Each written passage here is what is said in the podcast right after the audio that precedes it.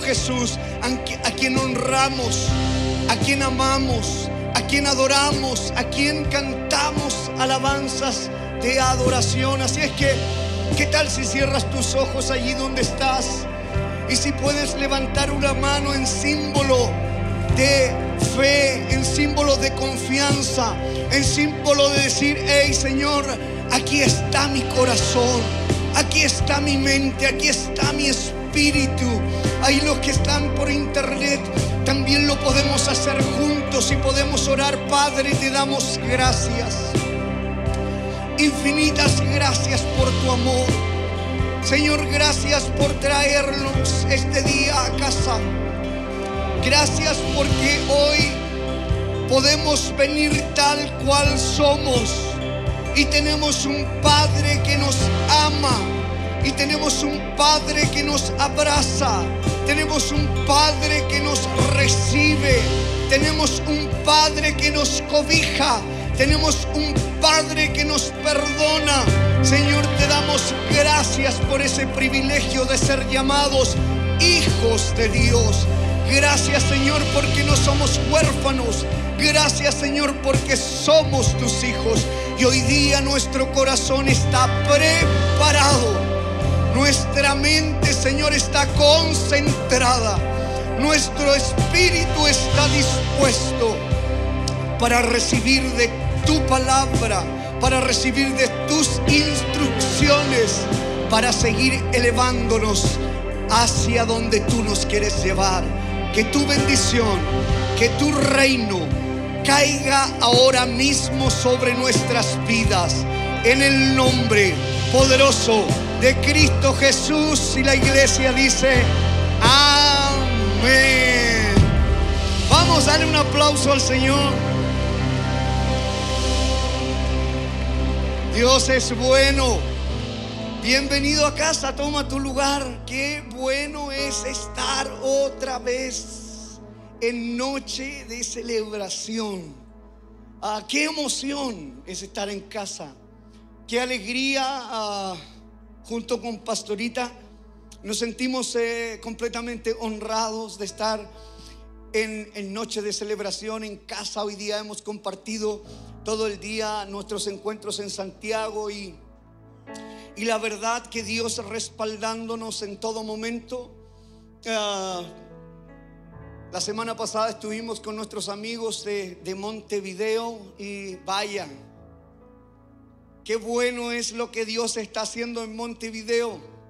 Así es que todos los que están allí por internet, que están conectados allá, allá, eh, tenemos una hora más, son las nueve y ocho minutos eh, en Montevideo. Gracias por estar. Así es que si puedes mandar allí un emoji y la bandera de esa conquista que Dios nos ha dado en Montevideo. Hoy día veíamos las imágenes, ah, otra vez en nuestra casa, ah, Dios añadiendo a las personas, 19 personas hoy día fueron por primera vez a Montevideo, a nuestro encuentro. Así es que es una bendición para nuestra casa. Y, se veía lindo eh, eh, eh, ese lugar que Dios nos ha dado. En la mañana mostré unas imágenes y, no le pedí al equipo que las mostráramos hoy día, pero si las tuvieran sería bueno poder verlas. Los puse en aprietos, perdón, pero pero es bueno que, veas lo que Dios está haciendo. Si no, la estamos publicando, pero eh, eh, ¿por qué quiero compartir eso contigo de primeritas? Porque es algo que Dios está haciendo con todos nosotros. No es algo aislado para tu vida. Eh, eh, de repente alguien me dice siempre que yo llevo tan poco tiempo, sí, pero es que, es que Dios, si ya te trajo y te plantó a este lugar, entonces todo lo que Dios nos ha entregado también te pertenece. Ten un sentido de pertenencia y di, esta es la casa donde Dios me ha plantado. Así es que todas las cosas que alcancemos las alcanzamos juntos. Porque el pastor solo no hace nada.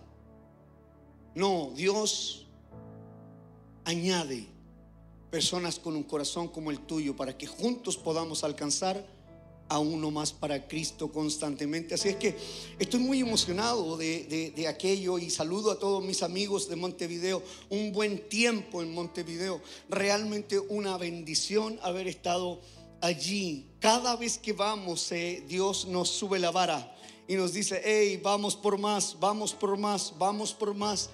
Y hablaba con los líderes y le contaba, y por eso iglesia te quiero contar a ti también, porque eres parte, eres parte. Y qué lindo ser parte de algo que es mayor a nosotros. Qué bueno es ser parte de algo mayor. Y la iglesia es algo mayor.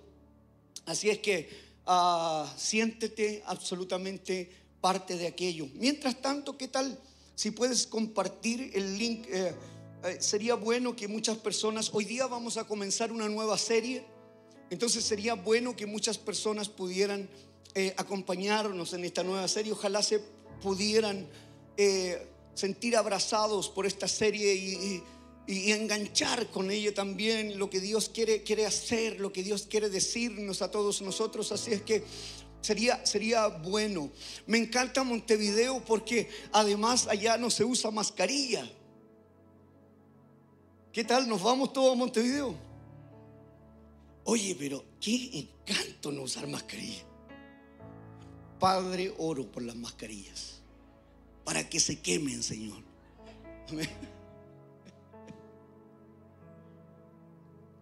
Señor. Así es que tuve una semana sin mascarilla. Vamos a comenzar una serie. Acabamos de terminar hoy día 10.30 y 10.45 y, 12.30. La última parte y cierre de eh, Corazón de Creyente. Y vamos a comenzar eh, ahora, en este momento, vamos a comenzar una serie que dura 13 capítulos. La primera parte y la segunda dura 13 más. Entonces, ¿por qué lo vamos a hacer? Porque hemos declarado una palabra profética de desborde para nuestra vida.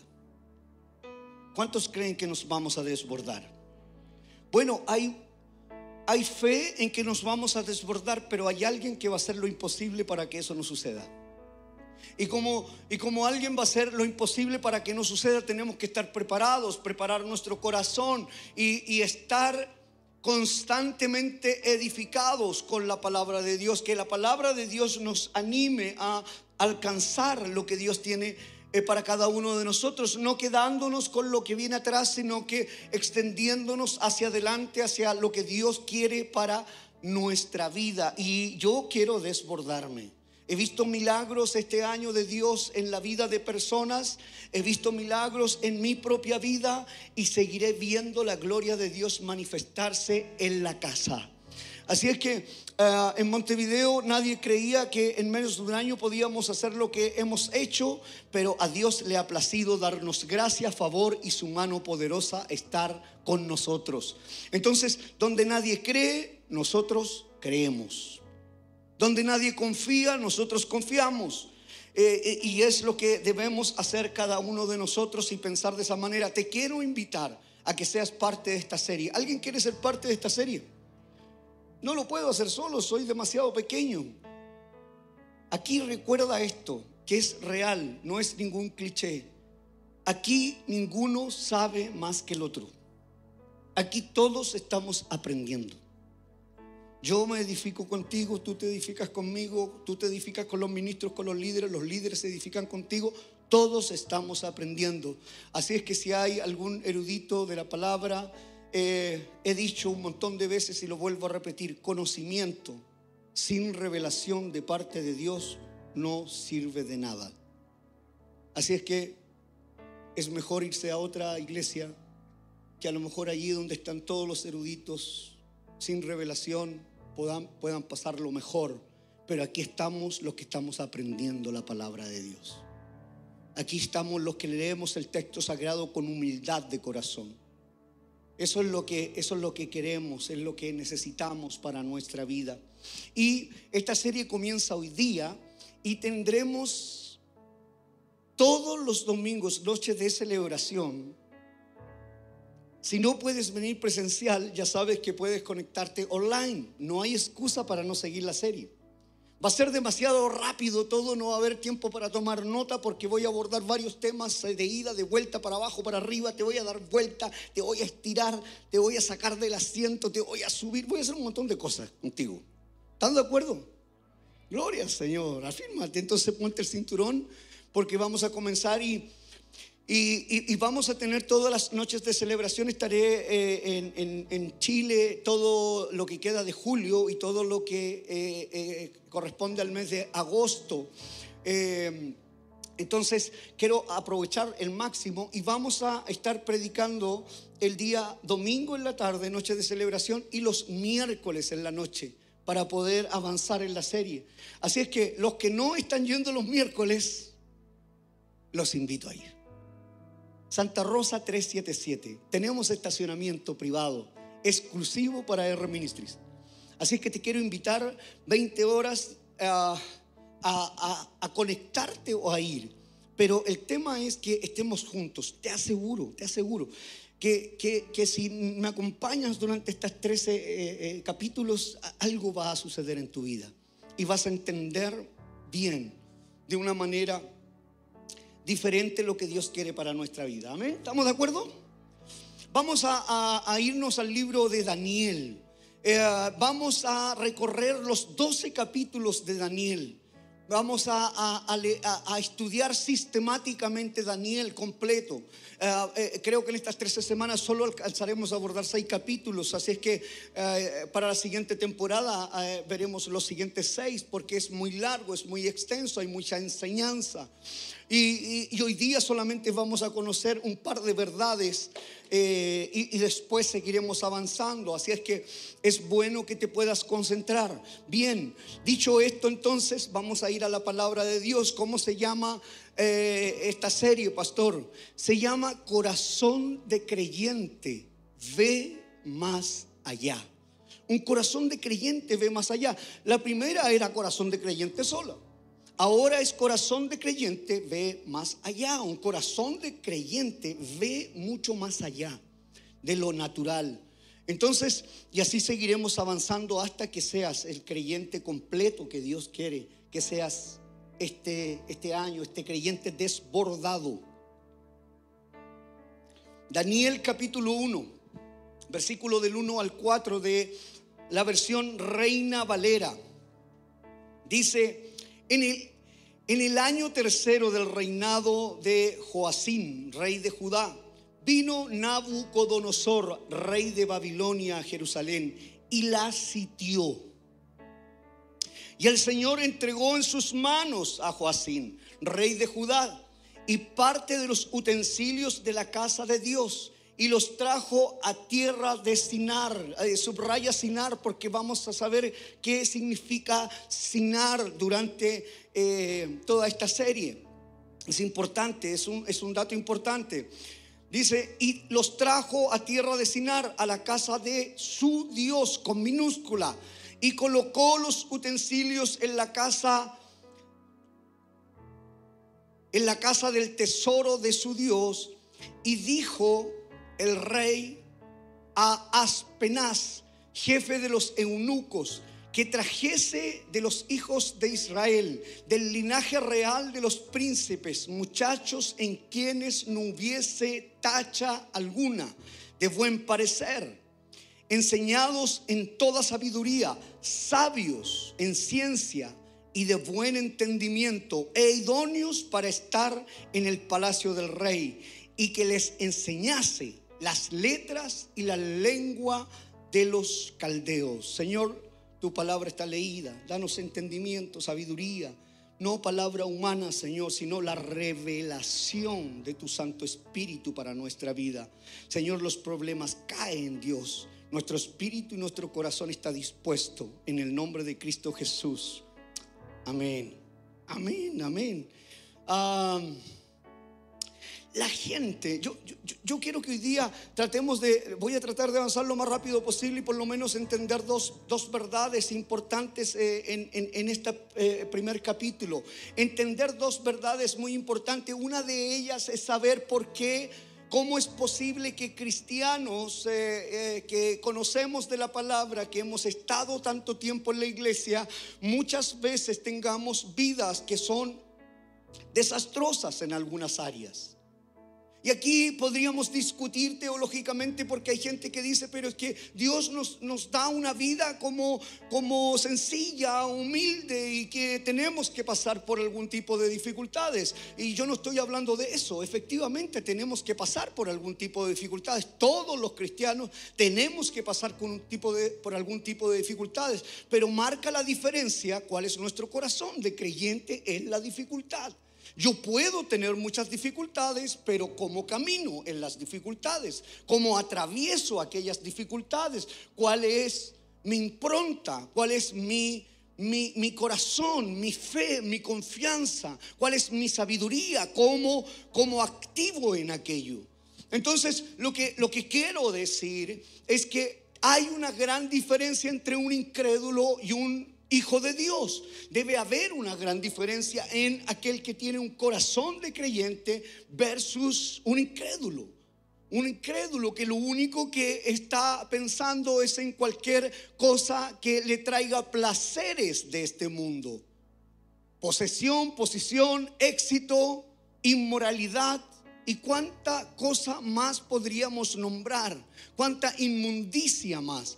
Hay una gran diferencia y debemos de notar la diferencia en los hijos de Dios que ah, por algo eh, somos llamados hijos de Dios, no somos huérfanos, tenemos un Padre que nos alimenta con su palabra, que nos guía en todo momento, que podemos avanzar con sabiduría y podemos abordar todos los problemas de una manera diferente. Pero muchas veces, alguien está de acuerdo conmigo, muchas veces hemos visto cristianos dentro de la iglesia. Hoy día veía a una, a una hermana, le dije a mi esposita, en la discoteca subiendo eh, historias o incluso un, un post hizo de la discoteca donde ella estaba celebrando. La misma que levantó las manos al cielo y adoró al Señor. Creyentes de doble estándar. Creyentes que un día aman a Dios y otro día se alejan de Él. Hoy te dije que iba a ser esto medio complejo. Pensaste que iba a ser en otro capítulo, no en este.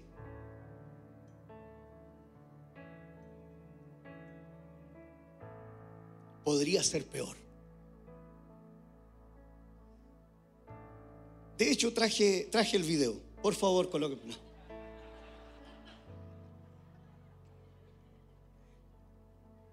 Sus misericordias son nuevas cada mañana y yo quise ocupar esa misericordia para la hermana. Así que no lo voy a hacer.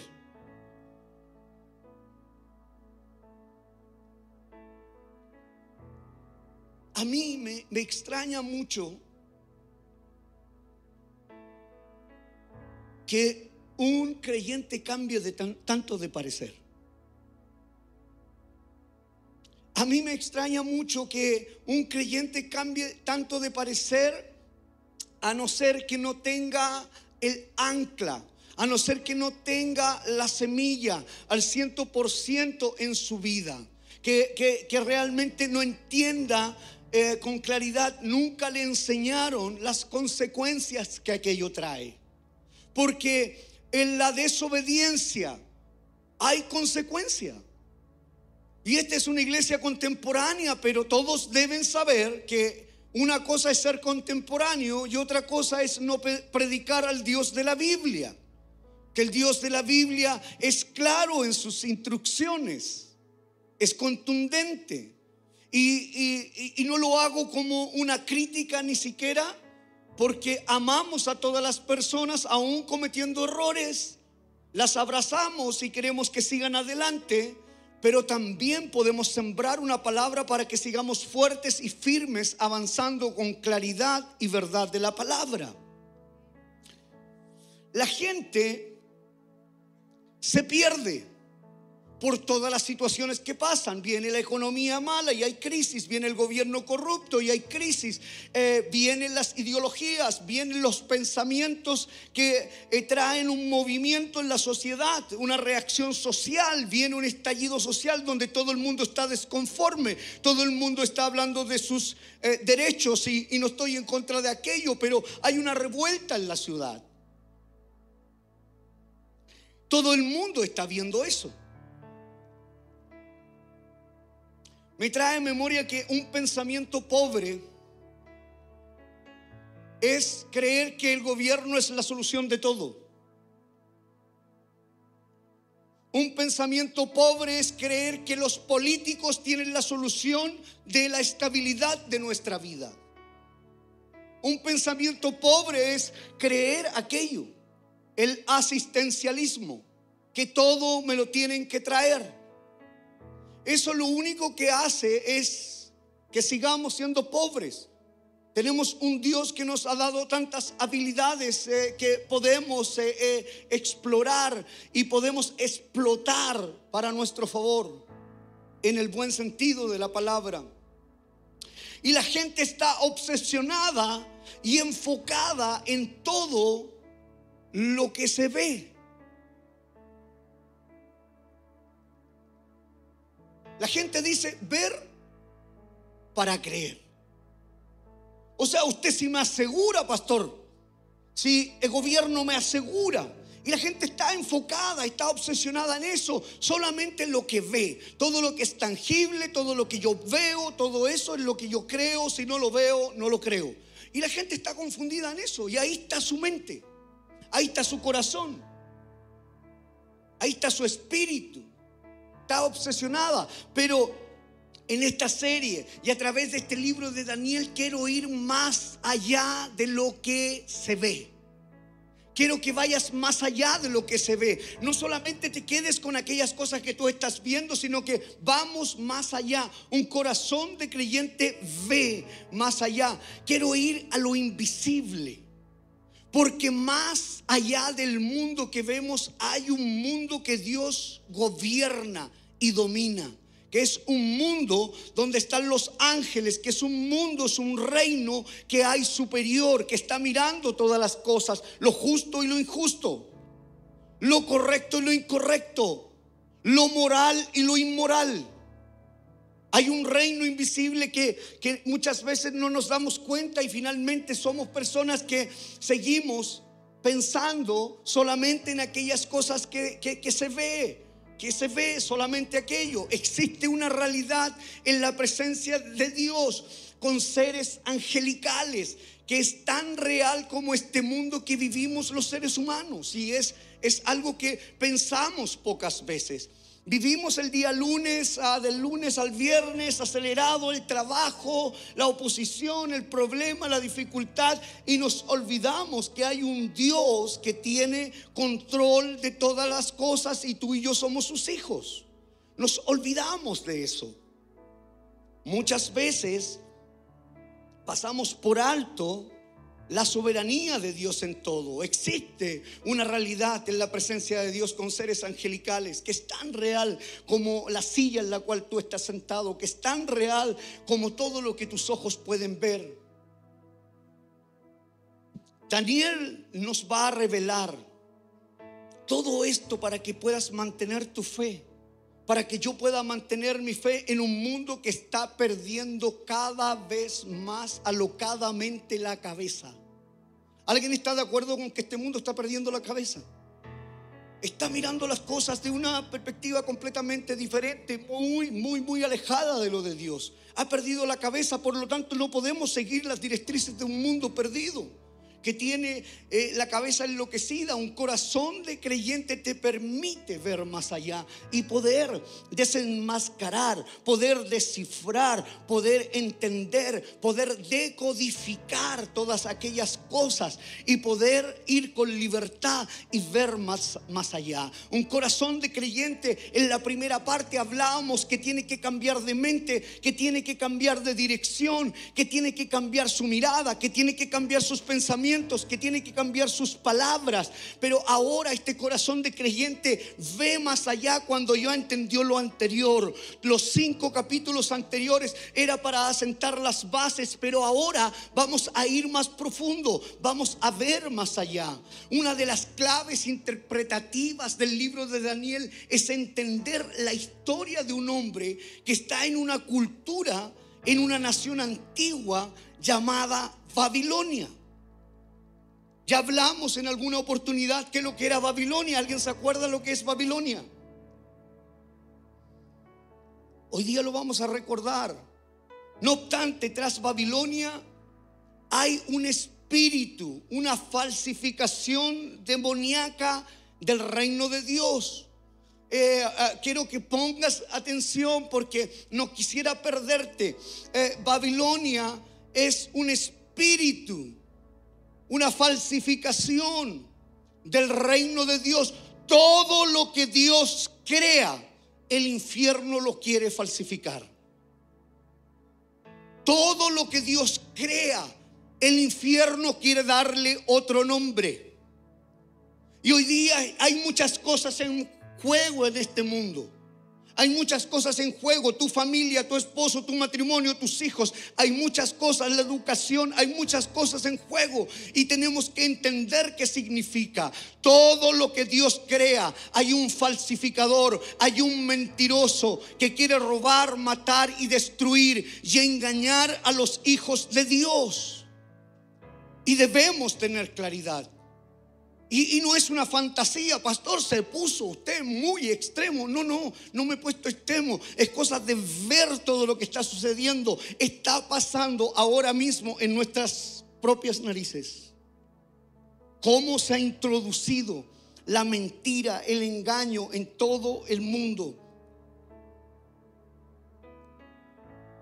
En la historia de, la Biblia vemos que todo absolutamente todo lo que Dios crea, el enemigo lo falsifica.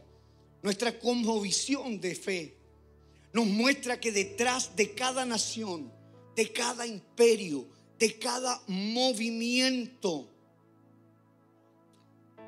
hay una influencia que está llevando las cosas a un límite realmente tan alejado de Dios. Hay seres espirituales que en un principio eran ángeles que estaban en la presencia de Dios y todos conocemos la historia. Hubo una guerra en el cielo. Eh, eh, eh, esos ángeles influenciados por Satanás le declararon la guerra a Dios y quisieron tomarse el reino de Dios, pero obviamente Dios es soberano, Dios es todopoderoso y de un momento a otro los expulsa del cielo y caen como un rayo a la tierra. Esos son los, los, ángeles. Intentaron derrocar a Dios como rey y establecer un falso reino. Y obviamente perdieron esa guerra y fueron desterrados a la tierra. Desde entonces ellos buscan continuamente hacer lo mismo una y otra vez en la humanidad. Lo quisieron hacer en el cielo, cayeron a la tierra y hoy día lo que quieren hacer es establecer un reino falso con todos nosotros y engañarnos y modificar todo lo que Dios ha creado modificarlo de una manera tenebrosa. Quieren establecer un reino falso gobernado por Satanás y no por el Señor, gobernado por los poderes demoníacos y no por el poder del Espíritu Santo de Dios. Eso es Babilonia. Y nosotros tenemos que identificarlo. Hoy día en tu trabajo, hoy día en, la empresa, hoy día en las noticias, hoy día en, la guerra, hoy día en, todas las situaciones que están pasando, debes entenderlo y debes... Eh, de alguna manera desenmascararlo. Debes eh, ser capaz de decir, discernir y decir qué es de Dios y qué viene de este, de este reino de Babilonia. Babilonia es un espíritu demoníaco que opera en cada cultura, que opera en cada nación, que opera en cada época. Y lo vamos a revisar a la luz de la palabra. Daniel no solo es un libro de lo que ocurrió con él, lo que vivió en su propia vida, sino que de lo que siempre ocurre cuando hay un conflicto entre, entre, el reino de Dios y el espíritu que busca establecerse como Babilonia. Siempre pasa lo mismo. Y lo podemos ver desde el Génesis hasta el Apocalipsis. Siempre está sucediendo lo mismo. Babilonia aparece a lo largo de toda la Biblia y concluye precisamente en Apocalipsis. Apocalipsis, un libro profético, nos muestra aplastando a esta Babilonia y le da su nombre, le dice quién es, nos dice de qué se trata. Apocalipsis, nos aclara la película y podemos entenderlo de mejor manera. Ah, ah, Dios inspira a Juan, le muestra una visión para que quede establecida, una revelación de la palabra y nos está diciendo que Babilonia no solamente fue en esa época, en ese tiempo, sino que a, lo largo de estos capítulos vamos a estudiar dónde y cuántas veces se ha establecido en el mundo desde el principio. Pero en, en Apocalipsis nos dejó realmente establecido qué es lo que es Babilonia. Y nos habla ahí en, en el capítulo 14, 16, 17, 18, se nos habla que Babilonia se le llama la madre de las prostitutas. Es un poco fuerte esto, pero, pero es importante hablarlo a la, iglesia, Apocalipsis capítulo 17, del, del, versículo 1 al 16, dice así, uno de los siete ángeles que derramaron las siete copas se acercó y me dijo, ven conmigo y te mostraré la sentencia que recibirá la gran prostituta y te mostraré la sentencia que recibirá la gran prostituta que gobierna sobre muchas aguas. Los reyes del mundo cometieron adulterio con ella, los reyes del mundo, los reyes, los gobernantes, los presidentes, los reyes del mundo cometieron adulterio con ella y los que pertenecen a este mundo se emborracharon con el vino de su inmoralidad. Entonces el ángel me llevó en el espíritu al desierto. Allí vi a una mujer sentada sobre una bestia de color escarlata que tenía siete cabezas y diez cuernos y estaba lleno de blasfemias escritas contra Dios. Blasfemias escritas contra Dios. ¿Cuántas cosas hemos visto que se han levantado contra Dios todos los días? Lo podemos ver, lo podemos experimentar. No es una idea del pastor, es algo real. Está pasando y tú y yo debemos estar alertas y discernir qué es lo correcto e incorrecto.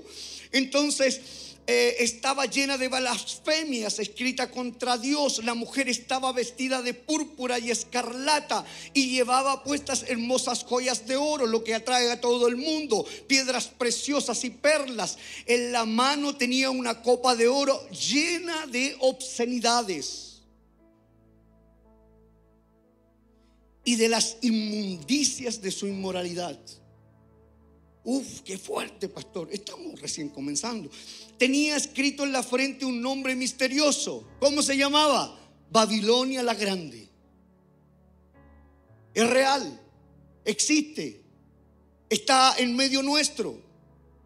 Es un pensamiento oculto. Detrás de cada ideología, detrás de cada cultura, está un espíritu babilónico. Y tú y yo debemos entenderlo. Babilonia la grande, madre de todas las prostitutas y obscenidades del mundo. ¿Alguien vive en este mundo? Está hablando de este mundo, no de otro.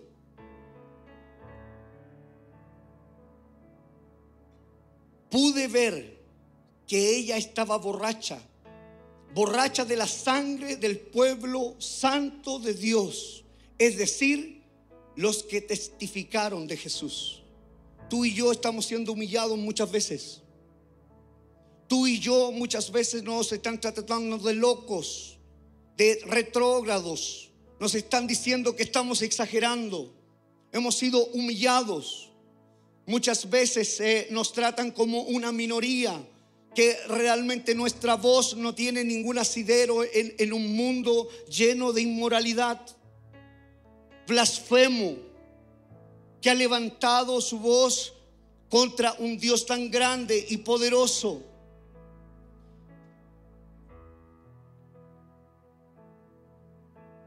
Pude ver que ella estaba borracha, borracha de la sangre del pueblo santo de Dios, es decir, los que testificaron de Jesús. Me quedé mirándola totalmente asombrado. ¿Cuál es el final de Babilonia? Cuando Cristo venga será aplastado, ciento por ciento. Y tú y yo podremos verlo, podremos entenderlo de una mejor manera. Dios crea un pueblo y lo llama su novia, que somos tú y yo. Satanás crea un pueblo falso que es la prostituta de Babilonia.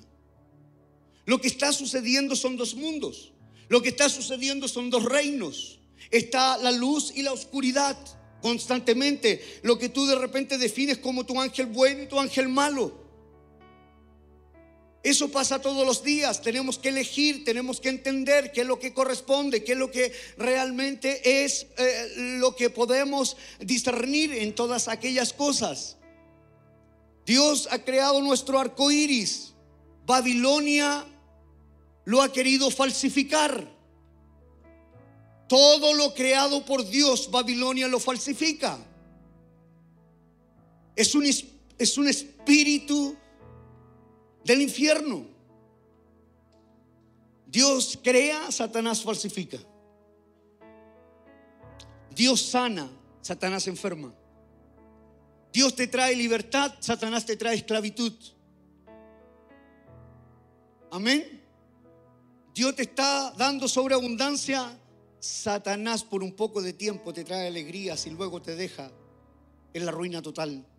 Si no, Anda la palabra y ve al hijo pródigo, recibió todas sus riquezas. ¿Quién se las dio? El Padre. El Padre las puso en su mano. ¿Quién se las quitó? Babilonia.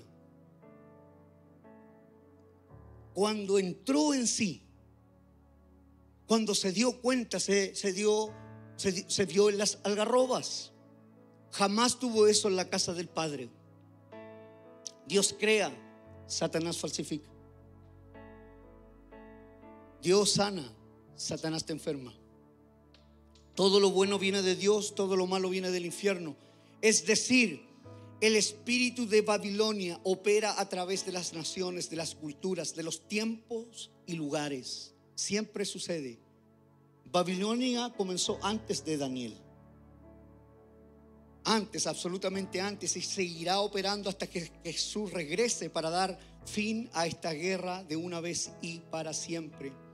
En los días antiguos, el espíritu de Babilonia, operaba en los lugares como, por ejemplo, tú lo has estudiado alguna vez, Sodoma y Gomorra, en la ciudad de Nínive.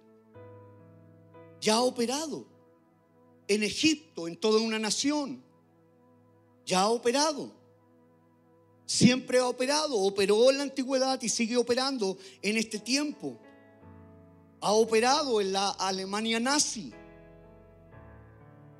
Eso fue diabólico, absolutamente impulsado por el infierno, que puede entender que 6 millones de judíos hayan sido quemados. Es impresionante, allí hay un espíritu babilónico. Fue un ataque contra Dios mismo. Hoy el espíritu babilónico actúa en los carteles de droga, en el tráfico de humanos. Es impresionante cómo eh, se doblega a un ser humano en, en un tráfico. En las drogas asesinan todos los días. Eso es un espíritu diabólico, no puede ser algo distinto, trayendo lo destructivo a todo el mundo el espíritu de, Babilonia actúa en campañas políticas, hace ciertas cosas que sean tendencia en redes sociales. Yo no lo puedo creer que juegos tengan millones de, reproducciones que hacen mal a la mente de nuestros hijos. Millones de reproducciones. A mí me impacta ver esa cantidad de reproducciones en internet. ¿Alguien lo ha visto eso?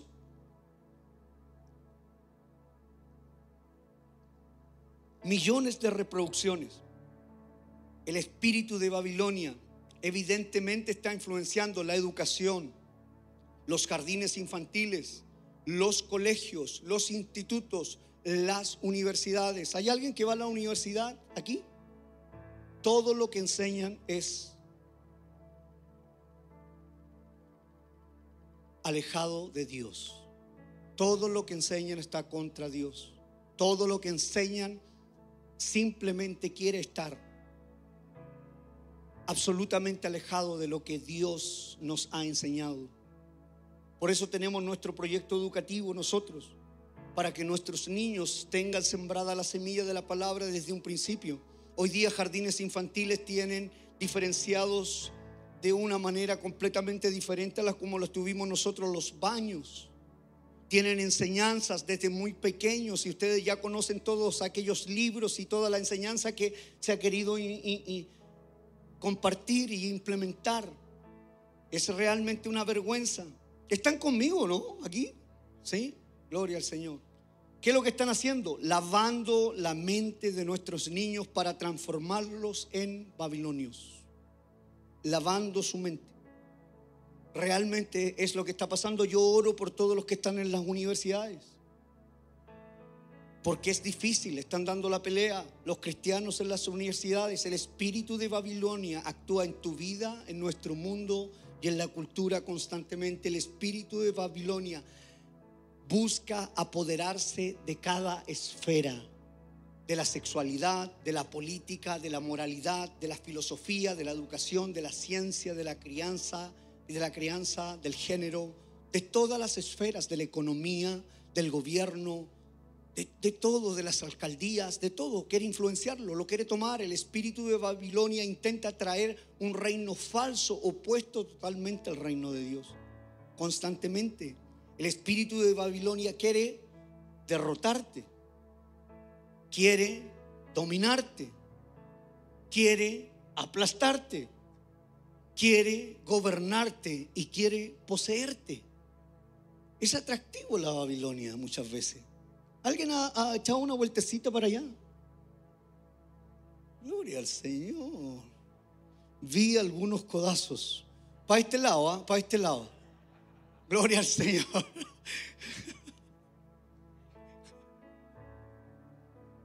Es atractivo a los ojos.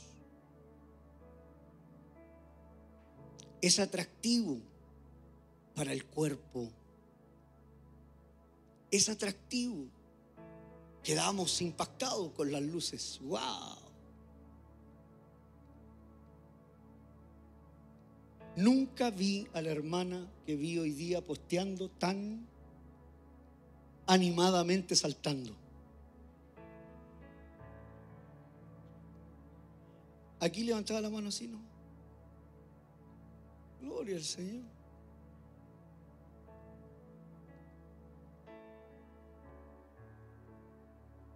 Babilonia.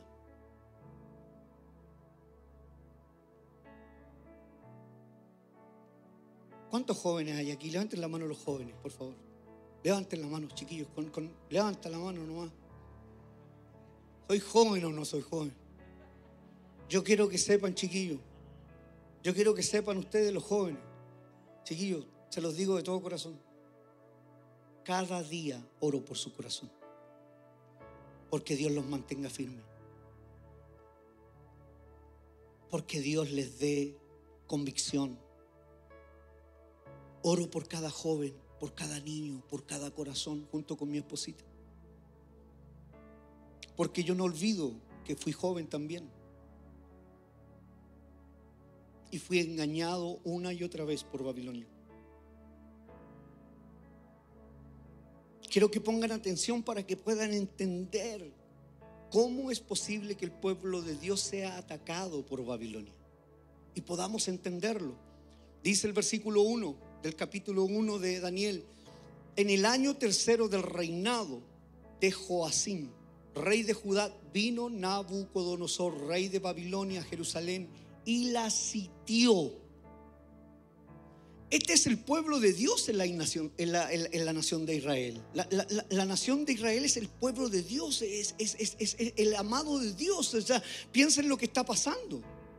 Piensen lo que está pasando, e, es, lo que Dios eh, ha elegido, las personas que Él ha amado, las personas que Él quiere eh, restaurar, rescatar, que a través de, ellos se quiere manifestar. Y, viene Babilonia y, y los citea, los cerca. Esto es 600 años antes de Cristo. La Biblia nos muestra a través de Daniel lo que ocurrió en el pasado, lo que pasará en el futuro y lo que pasará en la eternidad. A través de este libro podemos ver pasado, presente y futuro y eternidad. A través de este libro vamos a aprender a posicionarnos, a entender bien cuál es el plan, cuál es el propósito y cómo podemos caminar de la mejor manera. Dios crea a Israel, la falsificación de Satanás es Babilonia. Eso es lo que está pasando. Quiero mostrarte que cada cosa que Dios crea, Satanás la falsifica. Dios crea a su pueblo, al pueblo de Israel. Dios crea a su pueblo y Satanás crea su pueblo también, Babilonia. Lo que él hace siempre, lo que hace Dios siempre lo falsifica. Satanás intentando establecer su reino sobre la tierra. Dice, vino Nabucodonosor, rey de Babilonia, Jerusalén, y la sitió. Esta es la ciudad de Dios para el pueblo de Dios. Y viene un incircunciso y la, ataca, la, la cerca. Es increíble.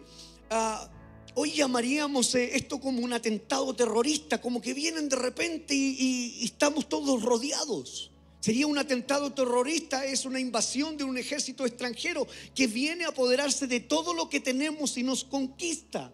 Es equivalente a eso, es lo que Rusia está haciendo con Ucrania, es una invasión, está destruyendo todo, está llevándose todo. Eso es lo que está haciendo. Absolutamente, para que nos posicionemos en eso. El, versículo 2 dice, y el Señor entregó en sus manos a Joacín. ¿Cómo es posible que el Señor entregue en sus manos al rey que era el peor de todos? El peor de todos. Y el Señor entregó en sus manos a Joacín, rey de Judá, y parte de los utensilios de la casa de Dios y parte de los utensilios de la casa de Dios y los trajo a tierra de Sinar, a casa de su Dios, y colocó los utensilios en la casa del tesoro de su Dios, con minúscula. Eran dioses falsos y demoníacos y las cosas de, del pueblo de Dios. Imagínate dónde fueron a parar. Muchas veces cuando lo traigo a un paralelo con nuestra vida, cuando hay una persona que es cristiana, que ha vivido una vida cristiana, pero es conquistado por Babilonia, ¿qué es lo que pasa con su vida? Es completamente destruida. Todo lo que tuvo, el diablo se lo robó, destruyó su matrimonio, sus hijos se dividieron, hay odio en la familia. ¿En qué quedó? Quedó completamente destruido. Eso se repite una y otra vez. Eran dioses falsos y demoníacos. No, no, no hay muchas religiones, no hay muchos eh, dioses, no hay muchos caminos a Dios. Solo hay un Dios. No hay dioses de ese tipo.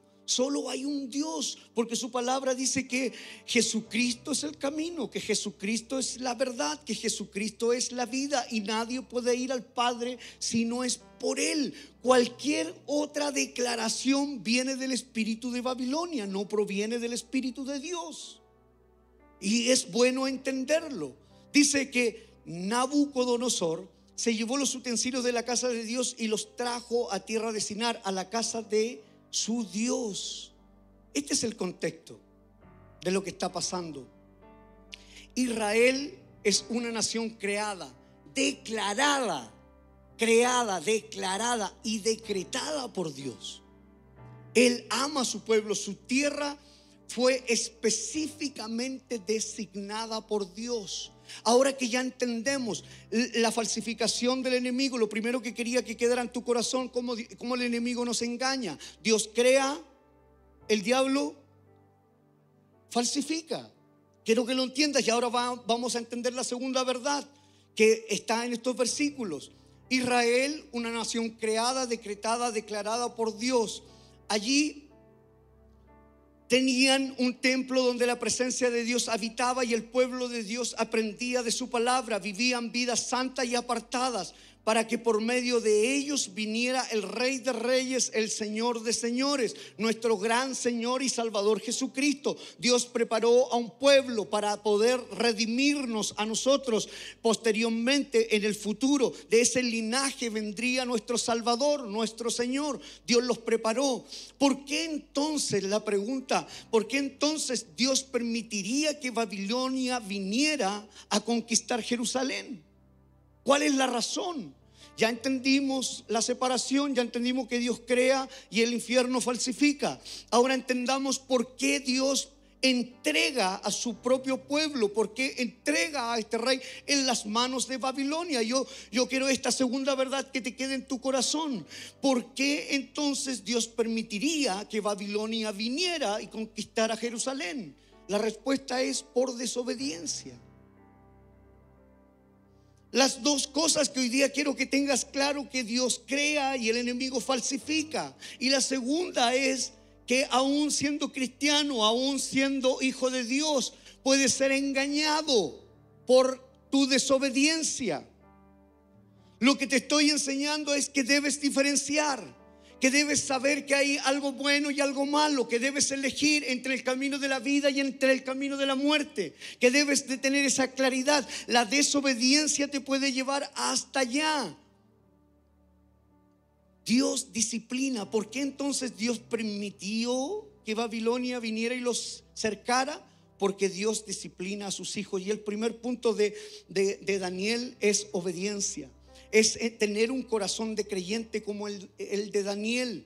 Eh, porque Dios disciplina a sus hijos y, ellos no obedecieron. ¿Qué no, ¿Qué no obedecieron? Levítico capítulo 25, versículo 1 al 5. Dice, cuando Moisés estaba en el monte Sinaí, el Señor le dijo, da las siguientes instrucciones a quién? Al pueblo de Israel. Da las siguientes instrucciones al pueblo de Israel cuando hayas entrado en la tierra que te doy. ¿Quién la dio? Dios se la dio. La tierra se la dio el Señor. Lo que Dios crea, creó su pueblo, le entregó su tierra, estaba delimitada y todo. Una tierra donde fluye leche y, miel, un, un lugar próspero. Entonces dice, cuando Moisés estaba en el monte Sinaí, el Señor dijo de la siguiente da las siguientes instrucciones al pueblo de Israel. Cuando hayas entrado en la tierra que te doy, la tierra misma deberá guardar un año de descanso ante el Señor cada siete años. Durante seis años podrás sembrar tus campos, podar tus viñedos y recoger tus cosechas, pero durante el séptimo año la tierra deberá tener deberá tener un año completo para descansar es el descanso del Señor. No siembres tus campos ni podes tus viñedos durante ese año. No almacenes la cosecha que crezcan por sí solas, ni recojas las uvas de tus vides no podadas. La tierra deberá tener un año completo para descansar. Dios no solo les dio la tierra, también les dio instrucciones para administrar la tierra. Dios solo no, no, les entregó la tierra así, ay, tienen nomás la tierra, hagan lo que quieran. No, no, no, le dio instrucciones. Es lo mismo que pasa contigo y conmigo. ¿Cuántos tienen una casa? Dios te dio una casa, pero esa casa es una casa de Dios. Dios te dio una familia, pero tu familia es una familia de Dios. Dios te entregó recursos, pero esos recursos son de Dios. Tú tienes una billetera que le pertenece a Dios. No es tuyo. Tu internet y en qué lo ocupas es algo que Dios te dio y un día nos va a pedir cuenta por ello obediencia. Tenemos que tener claridad que lo que es obediencia. Todo lo que tienes es algo que Dios te ha dado. Tú lo administras, yo lo administro, pero Dios sigue siendo el dueño de todo lo que tienes. de todo lo que yo tengo y Él pide cuentas. Y aquí está el ejemplo. Dios no solo te da todas las cosas, también te da instrucciones para usar aquellas cosas. Dios no solo pone eh, eh, recursos en nuestra mano, sino que además nos da instrucciones para, para administrarlos de lo que Él quiere que se haga con las cosas que le pertenecen a Él. Dios le dijo, cada siete años la tierra debe descansar. No sé si ustedes saben, pero eh, hoy día, cuando todas las siembras que se están haciendo, ¿qué es lo que hacen? Le echan para adelante nomás y todos los días están sembrando, todos los años. ¿Qué es lo que ha producido eso? Que cada uno de los alimentos que nosotros comemos cada vez tiene menos nutrientes. Cada, vez es más débil las cosechas que estamos teniendo.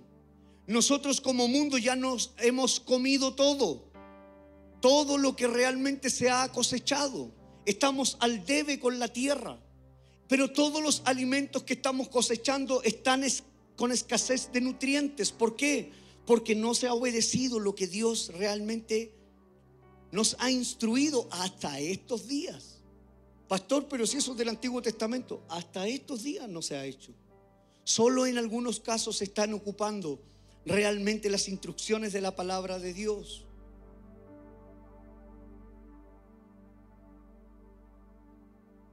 Estos productos carecen de nutrición, realmente de, de valor nutricional. No le damos a la tierra la oportunidad de descansar, de recuperarse y reponer de sus valores. Hoy en muchas siembras se está utilizando este método bíblico y le dan el descanso. Pero ¿qué pasa si no lo hacen? El valor se pierde, disminuirá. Y a causa de esa tierra enferma, hay mucha gente enferma. Hay una consecuencia por la desobediencia, siempre habrá una consecuencia. La gente se ha enfermado por esta situación. Dios con sus instrucciones lo único que quiere es que todos, todo y todos estemos sanos. Entonces Dios le dijo que dejaran descansar la tierra cada siete años. Pero ellos ¿qué hicieron? Lo ignoraron. ¿Qué es lo que hicieron ellos? Lo desobedecieron. Durante 490 años. Y este es el punto. Dios levanta profetas para decirnos las verdades, las instrucciones a través de cada palabra, a través de cada mensaje. Y muchas veces eh, desobedecemos, lo ignoramos exactamente lo mismo que hizo el pueblo de Israel. 490 años es bastante tiempo, ¿no? Es bastante tiempo, es bastante tiempo de desobediencia. Esto es porque Dios es muy paciente, porque Dios tiene mucha paciencia para con nosotros. Dios es más paciente que nosotros como padres. Porque yo pienso en esto y digo, ¿acaso yo estaría ah, diciéndole a mi hijo, a mis hijos, 490 eh, años, no lo hagas, no lo sigas haciendo? Estaríamos nosotros como padres, Dios es más paciente, no, perdemos la paciencia rápidamente, luego tomaríamos eh, el, el, lulero que está en la cocina de, de la mamá y quisiéramos ya tantas veces te lo he dicho que voy a ocupar este lulero. Eso es lo que, es lo que haríamos nosotros como padres y, y, en este caso el lulero de Dios es Babilonia. Por eso se los entregó eh, eh, el, el castigo que Dios quiso hacer. Es por esa razón. Pero mira, saca la cuenta. Ayúdame a sacar esta cuenta. 490 años. Divide 490 años por 7 años. Alguien que me ayude. 490 años dividido en 7, ¿cuánto te da? 70. ¿Cuántos años estuvo cautivo el pueblo de Dios? 70 años. Lo que te quiero decir que la obediencia, la desobediencia tiene consecuencias. 70 años estuvo cautivo el pueblo de Dios. 490 años desobedeció no tomó en consideración lo que Dios le dijo y 70 años estuvieron en esclavitud. Y eso se vuelve a repetir una y otra vez. Dios, Dios ocupó el lulero de Babilonia para acercarlos y llevarlos ahí y enseñarles. Porque Dios, el que ama a su hijo, lo corrige.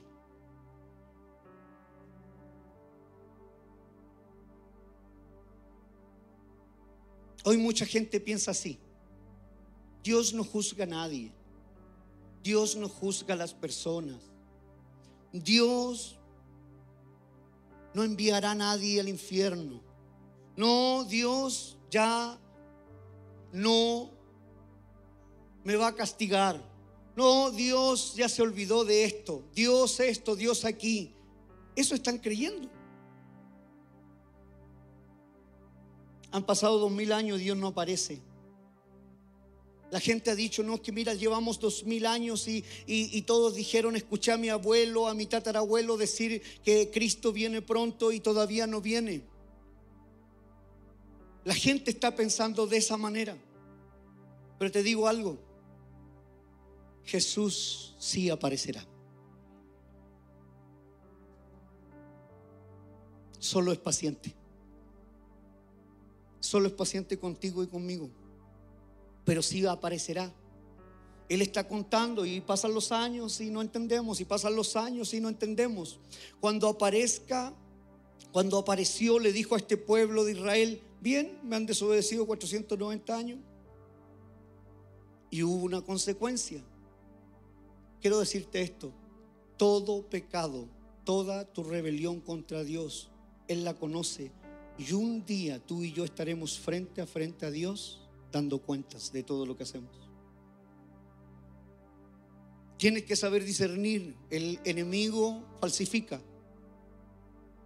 Lo primero, lo segundo, tienes que ser obedientes. Dios levanta profetas constantemente para decirnos la verdad. Nadie escapará de esta situación. Así que si tienes un amigo que se ríe de ti porque vienes a la iglesia, dile, espera el vuelto. Porque un día cuando venga Cristo Jesús, no escaparán. Ninguno escapará. Así que deja, ponle la otra mejilla. No hay problema, eso es lo que nos enseña el Señor. Es tiempo de arrepentirse porque estamos en la, en la última etapa. E, e, e, este pueblo seguía acumulando desobediencia de todo tipo hasta que llegó el día del pago. Y el Señor se las cobró. 490 años. No me obedeciste 70 años. Necesitamos a Jesús. De lo contrario, lo que nos espera es realmente aterrorizante. Dios ya le había advertido mediante sus profetas. Daniel es contemporáneo de Ezequiel y Jeremías. Los profetas ya habían hablado. Dios usó a todos estos profetas para advertir al pueblo que que algo iba a suceder, que dejaran sus rebeliones, que dejaran su desobediencia, que dejaran de engañar a Dios, que fueran fieles, que fueran obedientes. Mira lo que dice Isaías, y con esto termino, Isaías 39. Quiero que tomes conciencia de, esta palabra. Mira lo que dice Isaías 39, versículos 6 y 7.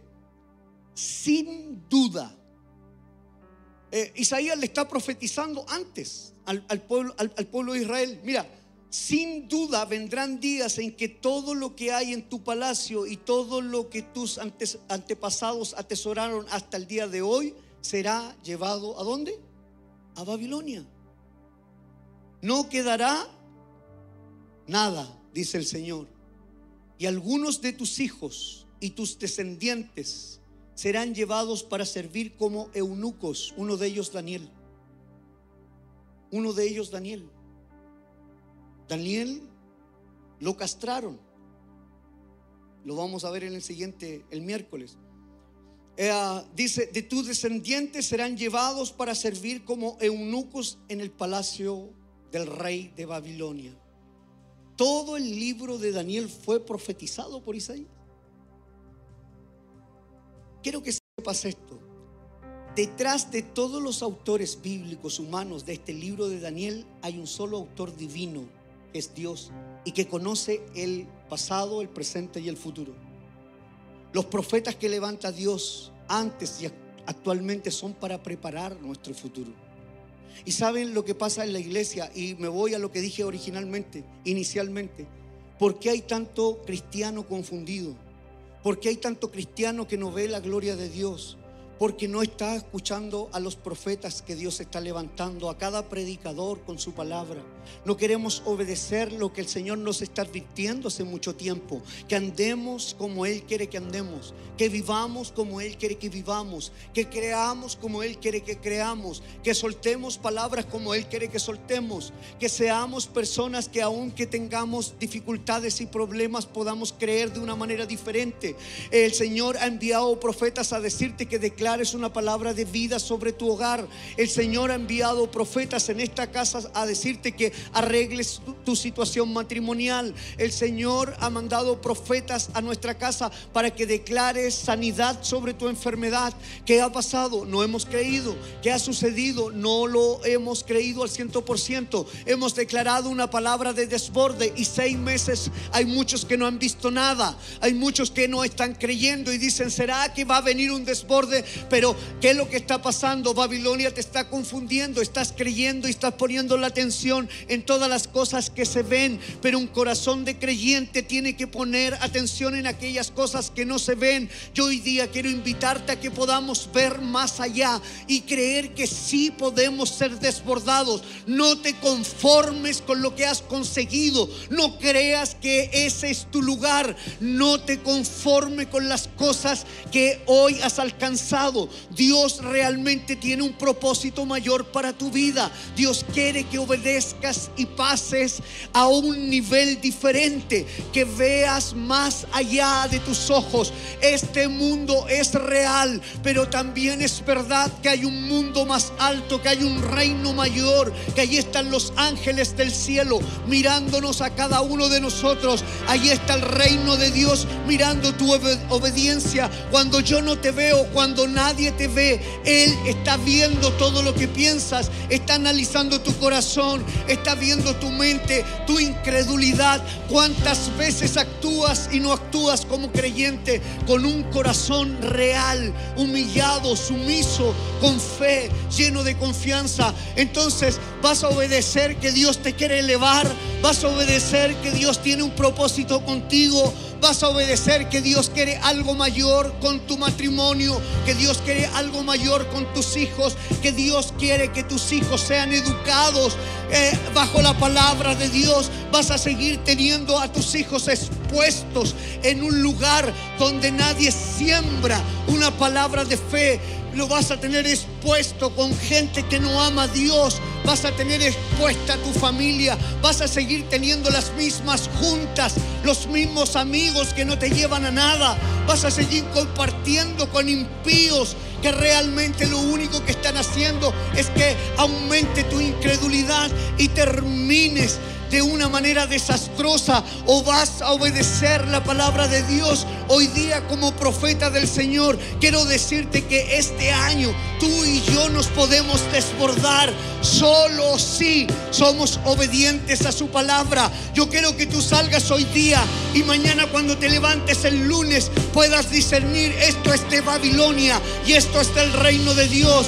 Que cuando la gente te vea haciendo esa diferenciación, y se rían de ti, tú estés erguido diciendo, pero que esto es la verdad, esto es la palabra de Dios, que puedas tener claridad de lo que Dios ha traído a tu vida. Tú no vienes a perder el tiempo, tú vienes a, a venir a buscar las instrucciones de su palabra. No solo Dios te ha dado salud, no solo Dios te ha dado vida, no solo Dios te ha dado recursos, no solo Dios te ha dado eh, trabajo, también te ha dado instrucciones para que lo hagas a la manera de Dios y no a la manera de este mundo que lo único que quiere es que lo pierdas todo. Hoy día puedes disfrutar por un poco de tiempo, pero Dios tiene algo mejor y más grande para cada uno de nosotros.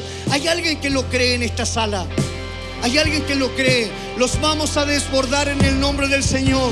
Yo quiero hablarle a todos los que han venido teniendo confusión. Y más de alguno de ustedes ha sido confundido.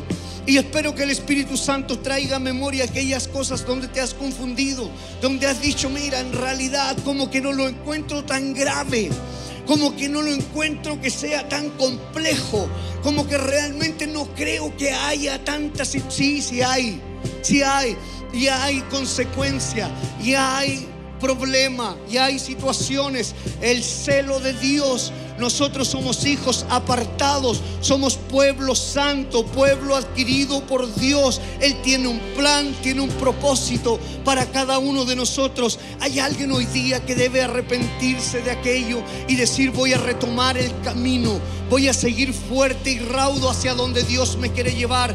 Es fuerte la palabra, pero realmente es Dios que tiene cuidado de mí y levanta un profeta para que me traiga el mensaje del Señor Señor para que entre de nuevo en el camino, para que vuelva realmente a servir a un Dios tan grande, tan maravilloso, tan increíble.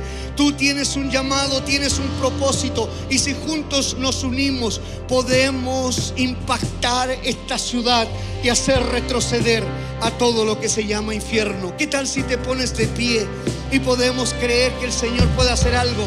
Yo no sé si hay alguien aquí en la sala realmente que quiere volver a comenzar. No sé si hay alguien ahí en internet que quiere volver a comenzar. Pastor, voy a comenzar esta serie. Como que no me enganché a la primera, pero ahora estoy entendiendo. Como que no me enganché en, en, el transcurso del mensaje, pero ahora estoy entendiendo. Lo que el Señor quiere hacer es que nosotros podamos entender y discernir. Lo que el Señor quiere es que nosotros seamos obedientes. Así es que, mientras tanto, allí donde estás, ¿Qué tal si cierras tus ojos y empezamos a orar? Y empezamos a, hablar con el Señor, empezamos a decirle, Señor, de verdad que me he confundido. Pensé que no era tan grave, pero realmente hay consecuencias en aquellas cosas. Yo no sé si hay alguien que tenga un corazón realmente hoy día que pueda discernir que se ha equivocado, que pueda decir, hey, yo quiero volver al camino. Hoy día Dios está profetizando sobre mi vida. Yo quiero desbordarme, pero en verdad nunca me desbordaré si no cambio de dirección. Nunca me desbordaré si no cambio de mente. Nunca me desbordaré si no soy obediente con las instrucciones de su palabra. Vamos, empieza ahí a orar y empieza a decirle al Señor, hey Señor, yo quiero, yo quiero saber realmente cómo puedo seguir, cómo puedo avanzar. Hay alguien que hoy día tiene que arrepentirse de su pecado. Hay alguien que hoy día tiene que arrepentirse y decir, Señor, voy a retomar el camino.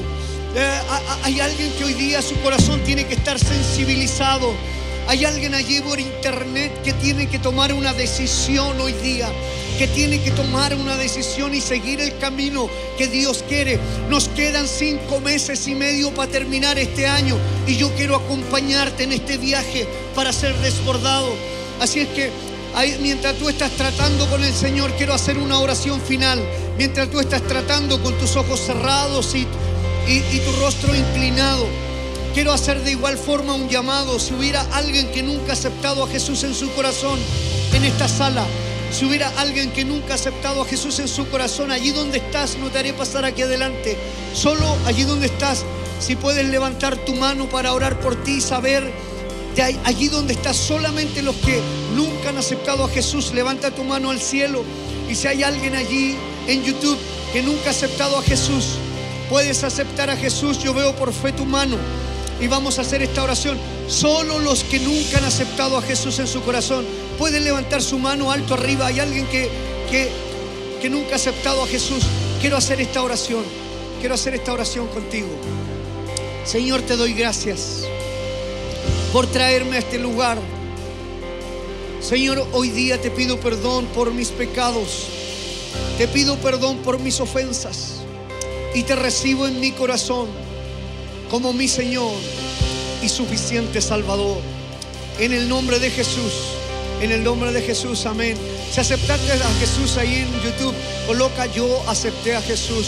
Yo quiero cantar una alabanza y mientras cantamos una alabanza, no sé si hay alguien en la sala que necesita una segunda oportunidad, que ya se ha dado cuenta de que puede discernir y quiere volver a comenzar. Si hay alguien en la sala que realmente quiere que lo abracemos, que comencemos de nuevo y ser valiente. ¿Qué te importa lo que te diga la gente? Lo importante es lo que va a suceder de aquí en adelante. Lo importante es que te vas a desbordar. Yo quiero orar por ti mientras cantamos una canción. Adoramos al Señor. Si hubiera alguien, solo una persona que sea valiente y quiera tener una nueva oportunidad, ven aquí. Yo quiero orar por ti. Yo quiero orar por ti, yo quiero orar por ti. Quiero creer que Dios va a hacer algo nuevo.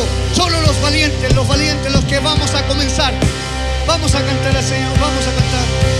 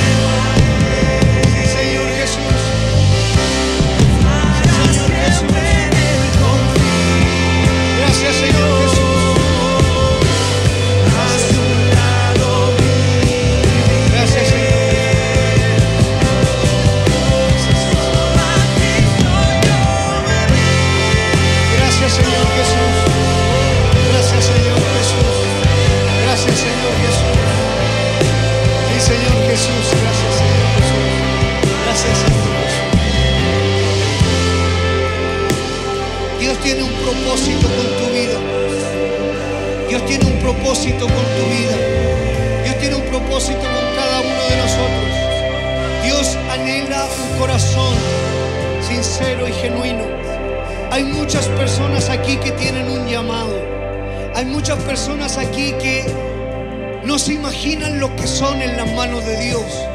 Muchos de ustedes han escuchado mi testimonio Hace 15 años atrás no tenía idea quién eran las manos de Dios, pero con un corazón que realmente se quebrante y quiera tener un nuevo comienzo, podemos elevarnos de una manera diferente. Aquí hay corazones que saben que las cosas no se han hecho bien y que debe haber un cambio. Jesús invitó a cambiar de mente. Y lo que yo estoy haciendo hoy día a través de su palabra es invitarte a cambiar de una vez y para siempre tu mentalidad. Poder entender que hay un reino malo y un reino bueno y que puedes cambiar las cosas de una vez por todas y que Dios puede en estos cinco meses y medio desbordarte. Dios ama a quien se humilla. Dios ama a quien con un corazón constrito y humillado realmente puede abrazar a un Dios tan bueno, tan noble, tan maravilloso, tan real. Yo quiero creer que Dios te va a levantar estos cinco meses y medio. Yo no sé cuántas dificultades has tenido en lo personal, cuántos de ustedes su, su autoestima ha estado baja, cuántos de ustedes han vivido crisis financiera, cuántos de ustedes han vivido crisis matrimonial, cuántos de ustedes están pasando por hijos que realmente están con su mente torcida o principio de torcerse. Lo que sé decirte en esta tarde, que si podemos hoy día creer, si podemos entender lo que Dios quiere traer a nuestro corazón con obediencia, este año tú y yo nos vamos a desbordar. Así es que allí donde estás, allí donde estás, si puedes levantar tu mano al cielo y creer que el Señor nos va a entregar un discernimiento mayor, poderoso, increíble como nunca antes. Vamos a orar, Padre, te doy gracias por cada corazón. Señor, hoy día yo he predicado una palabra que no es una palabra querida por muchos. Señor, yo hoy día he predicado una palabra, Señor, que tiene que ver con enderezar nuestro camino, que tiene que ver con discernir.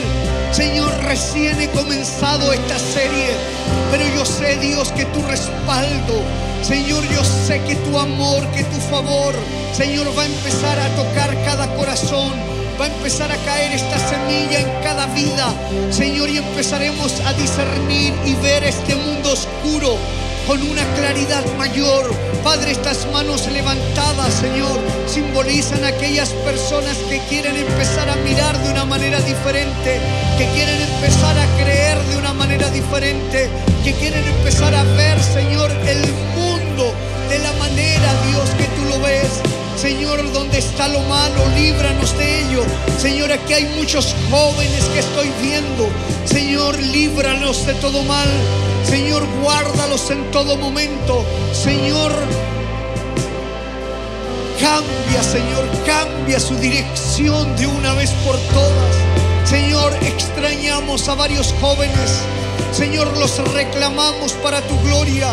Dios, hoy día que haya una bendición especial en cada corazón. Reclamamos a cada hijo. Declaramos, Señor, sobre sus vidas que un día volverán, que un día estarán, Señor, sirviéndote nuevamente.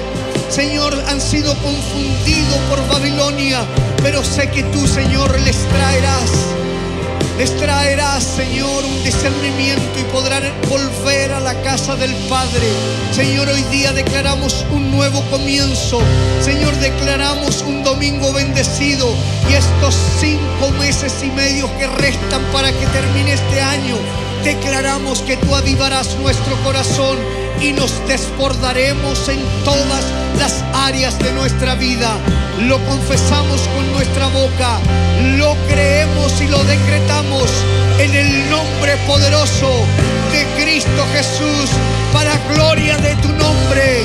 Y este aplauso es lo que te ofrendamos creyendo que tú tienes control de nuestra vida. Hay un grito grito de victoria en la casa del Señor. Hay un grito